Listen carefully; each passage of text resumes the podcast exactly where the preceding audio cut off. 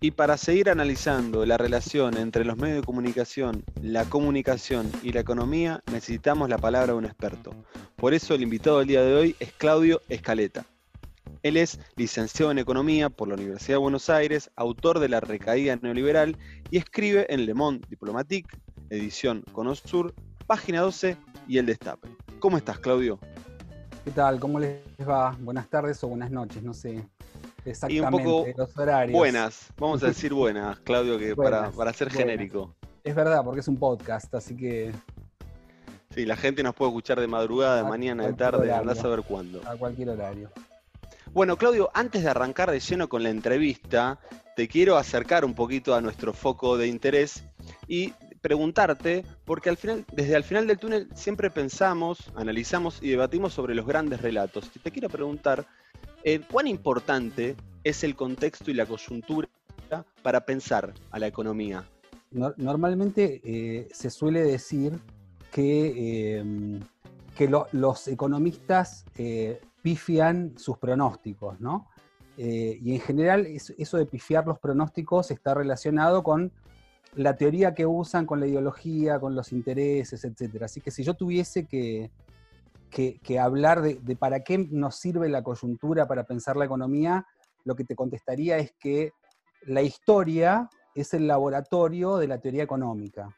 A cualquier ciencia lo que se le pide es que descubra las leyes que explican los fenómenos que quiere explicar. ¿Cómo valido yo eh, eh, esas, si esas leyes son verdaderas o falsas? A través del laboratorio de la historia, que es la coyuntura. ¿sí? Bien, ¿Y, te parece, Claudio, que muchas veces hay más desmemoria que memoria en la política eh, nacional o también para pensar la economía? Yo no, sé si hablar de, memoria o desmemoria. Normalmente los temas económicos son temas complejos que necesitan algún tipo de, iniciación. Eh, eh, no cualquiera puede estar opinando de economía por más que todo el mundo opine de economía. Y la verdad es que la gente común, no politizada, que nos sigue esos temas, difícilmente recuerde qué pasó en la, convertibilidad, por ejemplo. Difícilmente recuerde que la convertibilidad se mantuvo por entrada de dólares o difícilmente recuerde por qué eh, hubo una fuerte devaluación en 2001. No tiene que ver con memorias o desmemorias. Me parece que es un tema más de, más de iniciados. Eh, obviamente, como, como eh, la lucha teórica es uno de los escenarios de la lucha política, eh, a veces es bueno olvidarse de ciertas cosas, pero bueno, los economistas profesionales funcionan eh, eh, socialmente en los medios como ideólogos, ¿sí? Normalmente se los presenta como personas asépticas, este, que traen una verdad revelada, etcétera, pero en realidad están defendiendo intereses muy concretos, ¿sí? Y esa es, un, poco, un poco la función. Claudio, te hago una pregunta. Eh, ¿Te parece que sigue vigente la diferenciación entre el modelo agroexportador y el de sustitución por eh, de, importaciones o un modelo más industrialista? ¿Sigue vigente en la actualidad? Eh, en realidad, esas son categorías que definen momentos históricos. el momento histórico del modelo agroexportador terminó en la década del 30, el momento histórico de la sustitución, del modelo de industrialización sustitutiva terminó, para ponerle una fecha, con el Rodrigazo y la dictadura militar. Eh, eso no quiere decir que sigan presentes, que no sigan presentes los, los, intereses que representaba cada modelo y la significación que tiene cada, una de, cada uno de esos intereses en pugna en el presente. Digamos, hoy no se podría reproducir eh, tal cual era el modelo eh, de, industrialización sustitutiva, porque el mundo y la coyuntura cambiaron absolutamente. Pero, pero, pero obviamente hay que sustituir importaciones y obviamente el sector agroexportador sigue existiendo y obviamente ambos, yo no sé si son una puja hoy, viste que a veces se habla del empate hegemónico y que, y que el empate hegemónico es entre dos facciones de la burguesía. En realidad la burguesía es una sola, eh, es, agroexportadora y es industrial, son los mismos actores. E, el, sector de la, eh, burguesía agraria pura no existe y el de, la, economía industrial pura no existe. aunque seguramente Madame Quintanilla de Alvaro Techín sean más industriales, pero como clase son una sola cosa y, la, contradicción del presente es más entre los sectores populares o asalariados que, son representados eh, por el peronismo, por el Frente de Todos en este caso, y la burguesía como un todo. Directamente vos te venís refiriendo a la cuestión del dólar, digamos, porque hay algo ahí, un componente común, independientemente del modelo al que respondan, es que, bueno, la divisa extranjera es un problema estructural de un país subdesarrollado y también podríamos decir que es un problema cultural, como se viene diciendo, más aún con la reciente carta de Cristina Fernández de Skinner, en el cual puso manifiesto que hay una economía bimonetaria. ¿A vos qué te parece esto de que es necesario eh, pensar al, al, dólar como un problema cultural? ¿Se puede salir de la referencia del dólar para pensar la economía nacional? Yo creo que uno de los grandes errores en la interpretación del problema de la dolarización de la economía es pensarlo como una cuestión cultural o como una cuestión eh, de especuladores malos los que están buscando cómo dañar a la economía argentina. En realidad lo que tenemos que pensar cuando pensamos en la política económica eh, es, sacar absolutamente del, del, análisis el término, la concepción de que existen buenos y que existen malos. Lo que existen en economía son incentivos, se me va la silla para allá. Lo que existen en la economía son incentivos, ¿sí? Entonces, eh, el problema cultural no es un problema cultural, es un problema de si hay incentivos o no hay incentivos para que vos te dolarices. Cuando, cuando cualquier persona que tiene un excedente económico se compra los 200 dólares ahorro este, que hoy te podés comprar, no lo hace por una maldad intrínseca o por una cuestión cultural de este, que le gusta el billete verde. Lo hace para preservar una función que nuestra moneda perdió, que es la de reserva de valor. ¿sí? Ninguno de nosotros somos malos porque porque no queremos perder dinero. ¿Qué es lo que deberíamos hacer en la economía? Bueno, que eh, quien se quede en pesos no pierda. En Brasil, ¿cómo lograron eh, desdolarizar la economía? Teniendo una tasa, primero teniendo estabilidad macroeconómica y después teniendo una tasa de interés lo suficientemente alta durante un tiempo lo suficientemente largo como para que la gente deje de pensar que cada vez que tenía un excedente tenía que ir a, comprarse dólares. Se quedaba en su moneda y tenía una tasa de interés que era mayor que la expectativa de evaluación, que casi no existía, y que este, el rendimiento que le hubiese dado irse a la moneda extranjera tomando esto que vos decís, y hace poquito, eh, hace poquito, hace minutos nomás, veníamos hablando de modelos, ¿no? Modelos económicos o las pujas entre los modelos. Em, yo te escuché recién y, entiendo que eh, focalizabas más que nada en la cuestión del mm. ahorro, digamos, de la divisa o, en, o, los incentivos al peso. Pero si pensamos en el crecimiento de la economía, digamos, por derecha podríamos pensar que, bueno, el problema de los dólares tiene que ver con la bicicleta financiera em, o la dolarización de grandes montos y por un modelo un poco más para la izquierda por el cuello de botella, digamos, las limitaciones estructurales que tiene el dólar. si vos tuviésemos que, acercarte a, pensar cuáles son los problemas que eh, tienen que ver con desconocer el problema del dólar para el crecimiento de la economía, ¿ahí qué nos podrías decir? Mira, eh, hace, hace poco Cristina, Cristina Kirchner eh, en su carta dijo que el problema de la restricción externa no es ni de izquierda ni de derecha. ¿no? Esto, esto contestándote a vos lo que, lo que decías de los distintos mm. enfoques para resolver el problema del dólar. En realidad es una cuestión estructural. Yo no quiero, cada vez que digo esto siento que me estoy repitiendo infinitamente. Pero el problema de la restricción externa se produce porque porque cuando la economía crece, las importaciones. Si vos partís de una situación eh, superavitaria del comercio exterior y la economía empieza a crecer, cuando crece, las, eh, importaciones crecen mucho más rápido que las exportaciones y por lo tanto te quedás sin divisas. ¿sí? Esta es la cuestión estructural. ¿Por qué es esto?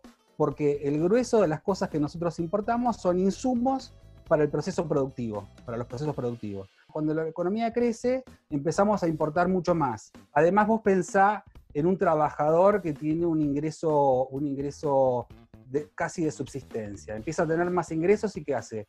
Se compra un celular, se compra una motito, eh, bueno, todos, todos, todos los, los, ingresos excedentes a partir de cierto ingreso son ingresos que demandan dólares. Por otro lado, las exportaciones no están vinculadas al crecimiento. Las exportaciones dependen de la demanda del resto del mundo.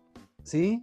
Entonces, eh, por más que la economía crezca, las exportaciones suelen mantenerse relativamente estables.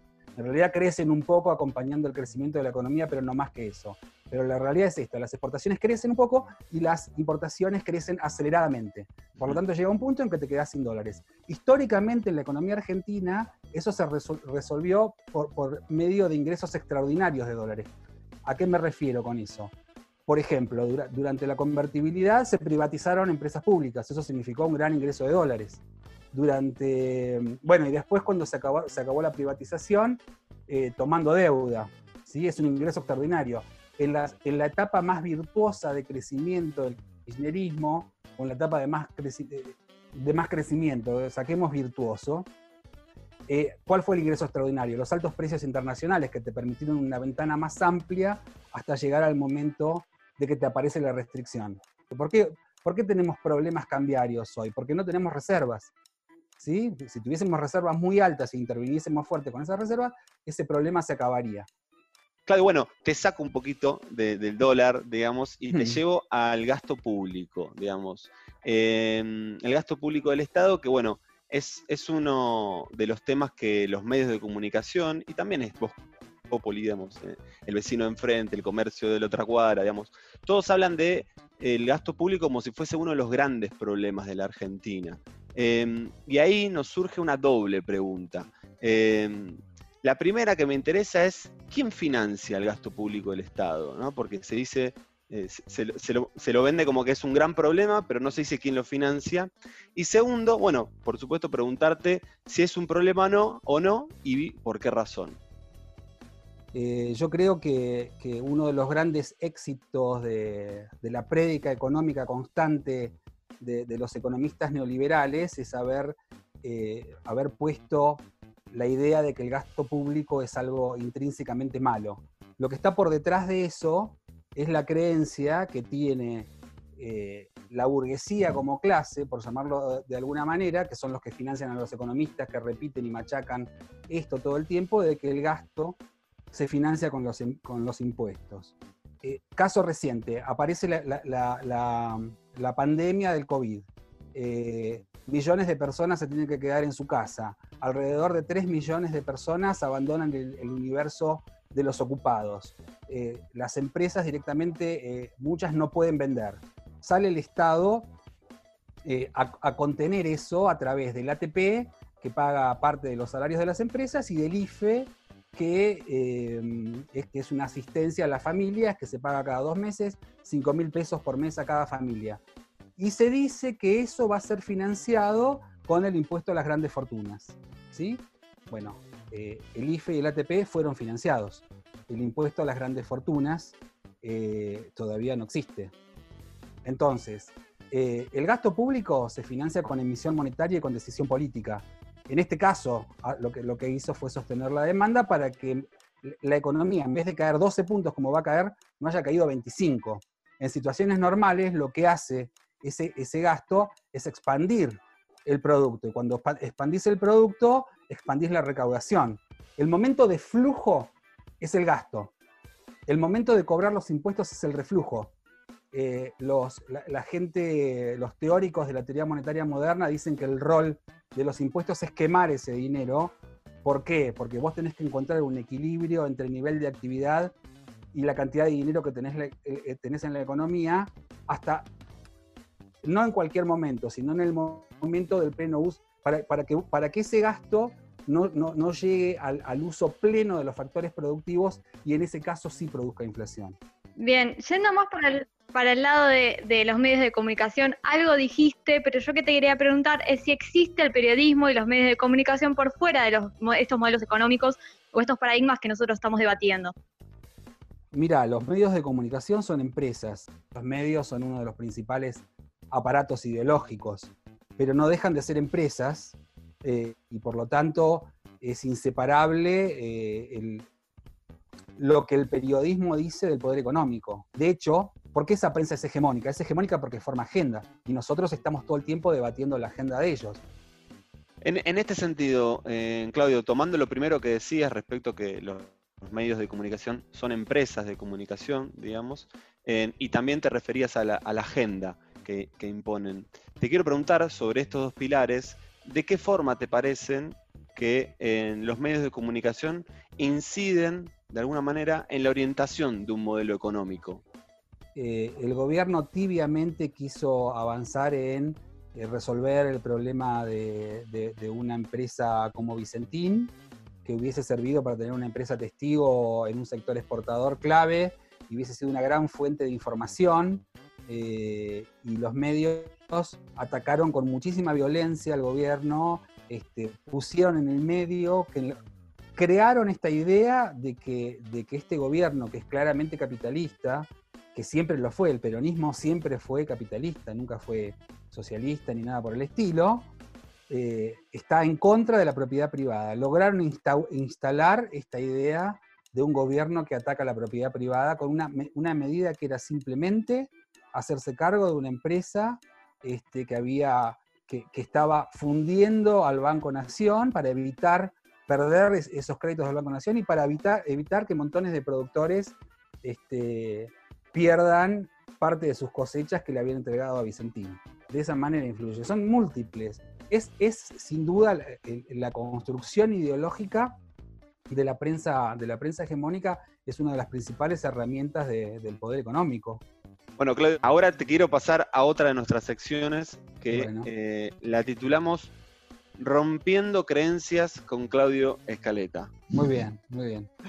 Em, te, vamos a, nombrar cuatro creencias em, sobre economía y vas a tener un semáforo. ¿El semáforo qué quiere decir? Nos vas a poder decir si esa creencia es falsa, diciendo rojo, eh, vas a poder decir amarillo en caso de que sea verdadera, pero hasta ahí.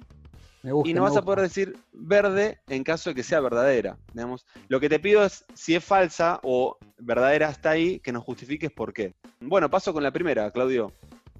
Dale. La emisión monetaria genera inflación. Rojo. Rojo, si es falso, es falso. Rojo, rojo, casi bordó. Rojo furioso vamos con un ejemplo, ejemplo bien reciente. Desde que Guido Sandleris este, asumió como presidente del Banco Central del Macrismo, hizo una fuerte contracción monetaria. Sin embargo, la inflación terminó el año pasado cerca del 58, si mal no recuerdo, 54, 58. Eh, este año hubo una recomposición de la cantidad de dinero eh, y sin embargo la inflación bajó 20 puntos. ¿sí? Entonces, eh, se supone que lo menos que tengo que encontrar si yo afirmo una ley, esta, la emisión genera inflación, es que esa ley se verifique, volviendo a tu pregunta del principio, que esa ley se verifique en la coyuntura, en la realidad, no se verifica. Bueno, pasamos a la segunda creencia. Em, abrir la economía posibilita y o permite inversiones extranjeras. Eh, lo pondría entre amarillo y rojo porque, viste, al principio vos me preguntaste sobre el, modelo sustitutivo de importaciones y el modelo agroexportador, etc. Eh, no es un dogma eso, digamos, uno tiene, lo que uno tiene que hacer es proteger los mercados que le parecen estratégicos, pero en el mundo de hoy, con la transnacionalización de, eh, productiva, normalmente se habla de esto como la internacionalización de las cadenas de valor que existe, existe, eh, vos no podés producir todo. Hay cosas que podés producir y cosas que no. Lo que sí, eh, todos los países, todos los países, eh, perdón, rectifico, todos los países desarrollados protegen sus mercados por vía, por vía de aranceles o por vía de medidas para arancelarias. Me gusta ese paréntesis. Sin proteccionismo es imposible pensar las inversiones extranjeras. Bueno, pasamos eh, al tercer, la tercera creencia. ¿Por qué invertís? ¿Por qué, por qué, perdón, por qué, por qué un extranjero invertiría en la Argentina? ¿Porque le generan condiciones de bajos salarios y bajos impuestos o porque va a vender lo que produce? ¿Sí? Eso es lo que tenés que ver. Eh, o sea, yo voy a invertir a un país y sé que lo que voy a producir lo voy a vender y me va a ir bien. no si voy a pagar bajos salarios o bajos impuestos o si entres algo. Bueno, ahí, acá volvemos a otra creencia que es cuando conviene miramos a los desarrollados y cuando conviene no miramos a los desarrollados, a los países desarrollados. ¿no? Pero bueno, vamos a meternos en la tercera creencia, Claudio. En algo de, esto mencionaste recién, pero es la siguiente, la tercera creencia. La clase media es la que sostiene el gasto público. que más pagan impuestos en la Argentina son los más pobres a través del IVA. Eh, habría que mirar y sacar cuentas.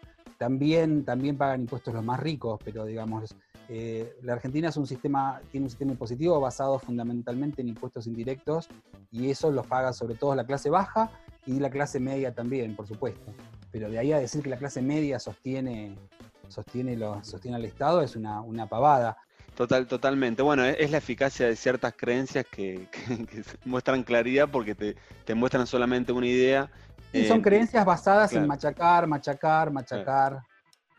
Perfecto. Bueno, eh, pasamos a la última creencia, Claudio, y es la siguiente. Los impuestos impiden el desarrollo, el desarrollo y el crecimiento del país. Eh, también te rojo, lo puedo si es falsa, ah, amarillo cierto, está ahí, rojo, y verde, rojo, rojo. rojo, rojo, así bien fuerte también. Te lo contesto también con un ejemplo. Eh, en los países más desarrollados, ¿qué En Francia, no, hablemos de los países escandinavos que se ponen siempre, en Francia, ¿cuál es el porcentaje de impuestos sobre el producto? Altísimo. creo que está cerca del cuarenta y pico, no, no, yo no tengo una memoria absoluta, por lo tanto no digo los números ta, ta, ta de todo, pero es arriba del 40% y es un país desarrollado.